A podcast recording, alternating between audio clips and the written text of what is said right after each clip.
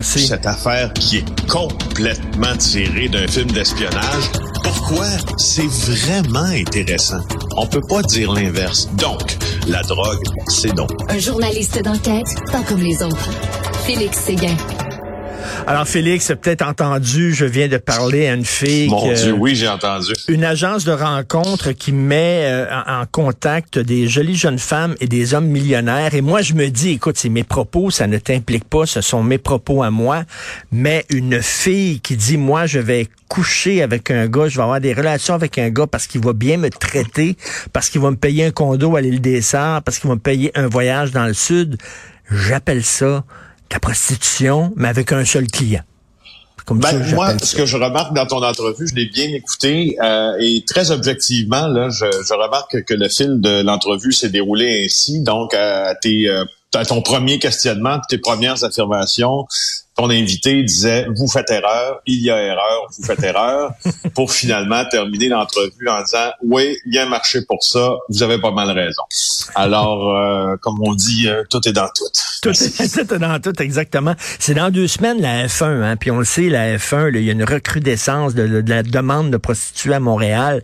Malheureusement, c'est dans ça, ça, vient avec euh, cet événement-là tout le temps, Félix. Oui, ça vient avec cet événement. Oui, puis les policiers, euh, par contre, il faut bien souligner leur travail au cours des dernières années, là, sauf les années évidemment pandémiques où euh, le Grand Prix a été annulé. Euh, le, le, le, nombre de policiers en service pour lutter contre le proxénétisme, la, proxénétisme, pardon, la traite des personnes augmente aussi dans ah les escouades. Et, et je me rappelle, là, il y a trois ans, si ma mémoire est fidèle, là, ils avaient arrêté beaucoup, beaucoup beaucoup de clients. Il fait beaucoup, beaucoup de visites parce qu'il y a quelque chose d'anormal. Ben, il y a quelque chose d'anormal. Euh, tu vas me dire tristement normal, mais foncièrement normal que les, les, gens viennent ici pour se payer mmh. à Montréal des services sexuels parce qu'ils le peuvent. Mmh. Euh, et on est obligé d'importer même des autres provinces canadiennes des filles qui sont assujetties à un proxénète pour venir ben euh, vendre leur corps aux clients étrangers. On est, on est reconnu à l'extérieur pour nos clubs de danseuses et nos agences d'escorte, il faut le dire, malheureusement. Écoute, les textes de Clara Loiseau au Texas, c'est assez hallucinant. Oui, c'est pas mal bon. Félicitations à Clara. Euh, elle a tenté de s'acheter, ben elle a pas tenté de s'acheter, mais ce qu'elle a monté comme comme dossier en fait que je trouve assez intéressant, c'est qu'elle a eu recours à, deux Texans, un homme et une femme. Elle leur a demandé s'ils voulaient pour prouver. C'est presque la preuve par l'absurde cette affaire-là, ben euh, pour prouver que c'était facile de s'acheter des armes, donc de se présenter avec elle euh, dans un détaillant d'armes à feu où on en vend vraiment de toutes sortes, euh, puis de faire le processus presque au complet. La femme voulait pas procéder à l'achat de l'arme, mais s'est rendue jusqu'aux vérifications judiciaires. L'homme lui a acheté l'arme.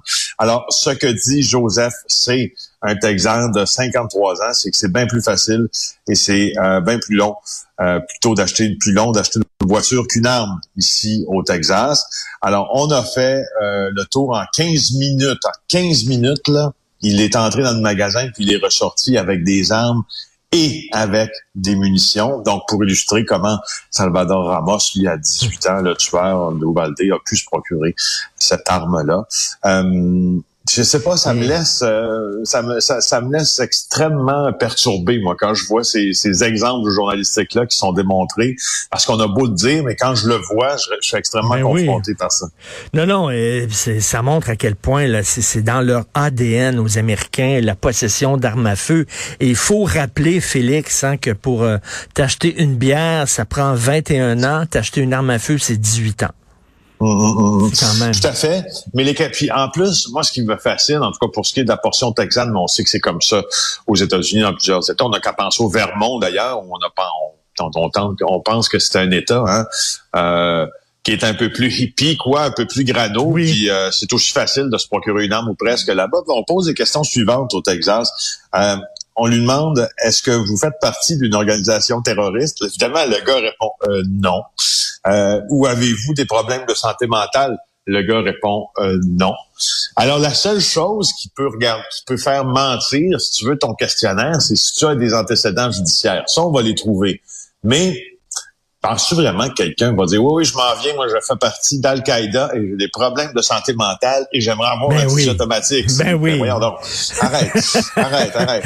Et, euh, et c'est ce qui m'a fait aussi penser à l'article, euh, ou là, plutôt la chronique d'opinion de Loïc Tassé, là, euh, qui est paru euh, dans le journal aujourd'hui.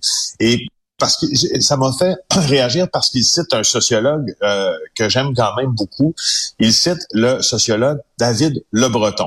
En fait, ce que Loïc Tassé dit aujourd'hui, euh, il dit que il s'agit d'individualisme extrême lorsqu'on parle des tueurs de masse oui. euh, et, et, et qu'ils appartiennent là à, à ce groupe-là. Euh, où tout échec personnel, je le cite, peut prendre des proportions graves et devenir intolérable pour l'image de soi. On sait que Ramos, dans son cas, était ostracisé, faisait l'objet euh, faisait l'objet de railleries et etc.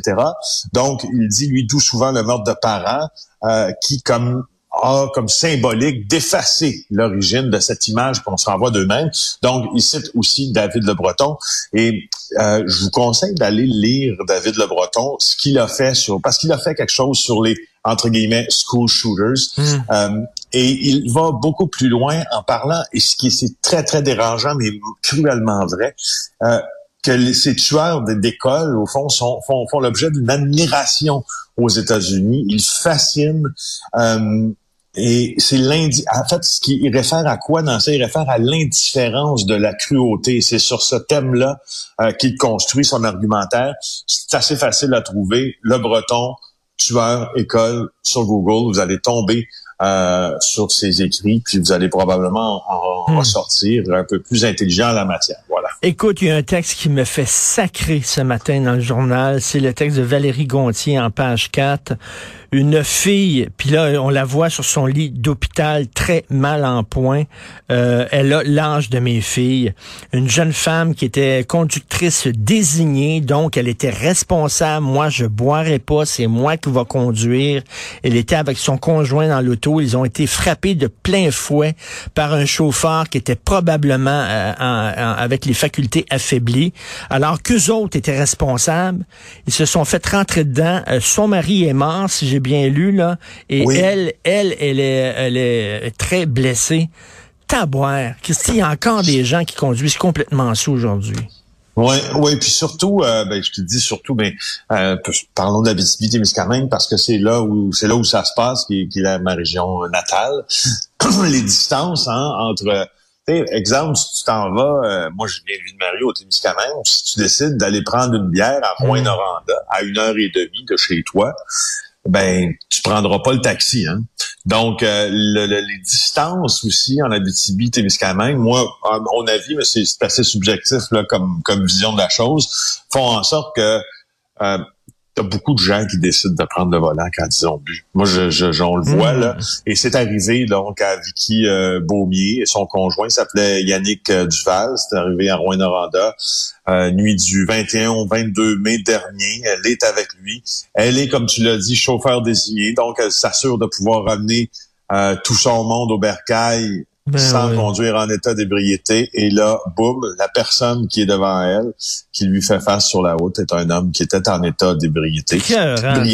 Ébriété, voilà. Elle, elle, elle a dit, je vais agir de façon responsable. Sais, parce que je pense à moi, mais je pense aux autres aussi. Je veux pas avoir un accident puis que les autres soient blessés puis tout ça. Elle, pense aux autres, mais il y a tout le temps des gens dans notre société, et Dieu sait qu'on l'a vu pendant la pandémie, qui ne pensent pas aux autres et qui ne pensent qu'à leur fun et qu'à leur plaisir. Ça me met en tabarnouche. Et tu veux nous parler en terminal de Marie Montpetit? Ben oui, parce que je veux souligner le travail de mes euh, collègues Pascal Dugas-Bourdon, Marie-Christine Trottier, qui sont nos journalistes à la recherche au bureau d'enquête. Euh, chaque week-end, ils s'affairent à, disons, revérifier euh, les faits, notamment lorsqu'il y a trop de déclarations de nos euh, politiciens. Marie Montpetit a déclaré là, la semaine dernière euh, concernant le projet de loi 96 elle dit la langue française est le socle de notre culture. En tant que seule nation francophone en Amérique, nous devons demeurer vigilants et proactifs pour le protéger et le promouvoir. Blablabla. Fin de citation. Enfin, c'est juste que tu donneras une erreur de bonne foi, là, tu vas me dire, sauf que je vais te nommer les nations, ce qui est considéré comme des nations francophones en Amérique. Québec, Ontario, Nouveau-Brunswick, Saint-Pierre et Miquelon, Haïti, Guyane française, Saint-Martin, Saint-Barthélemy, Guadeloupe, Martinique. Alors, c'est mes collègues qui se sont dit, ben, écoute, ça, moi, pas les seuls à parler français, là. Euh, ils ont fait la recension de tous les pays. Alors, euh, bravo C'est très bon, tout à fait. Merci beaucoup, euh, Félix. On se reparle demain. Bye. Merci. Salut.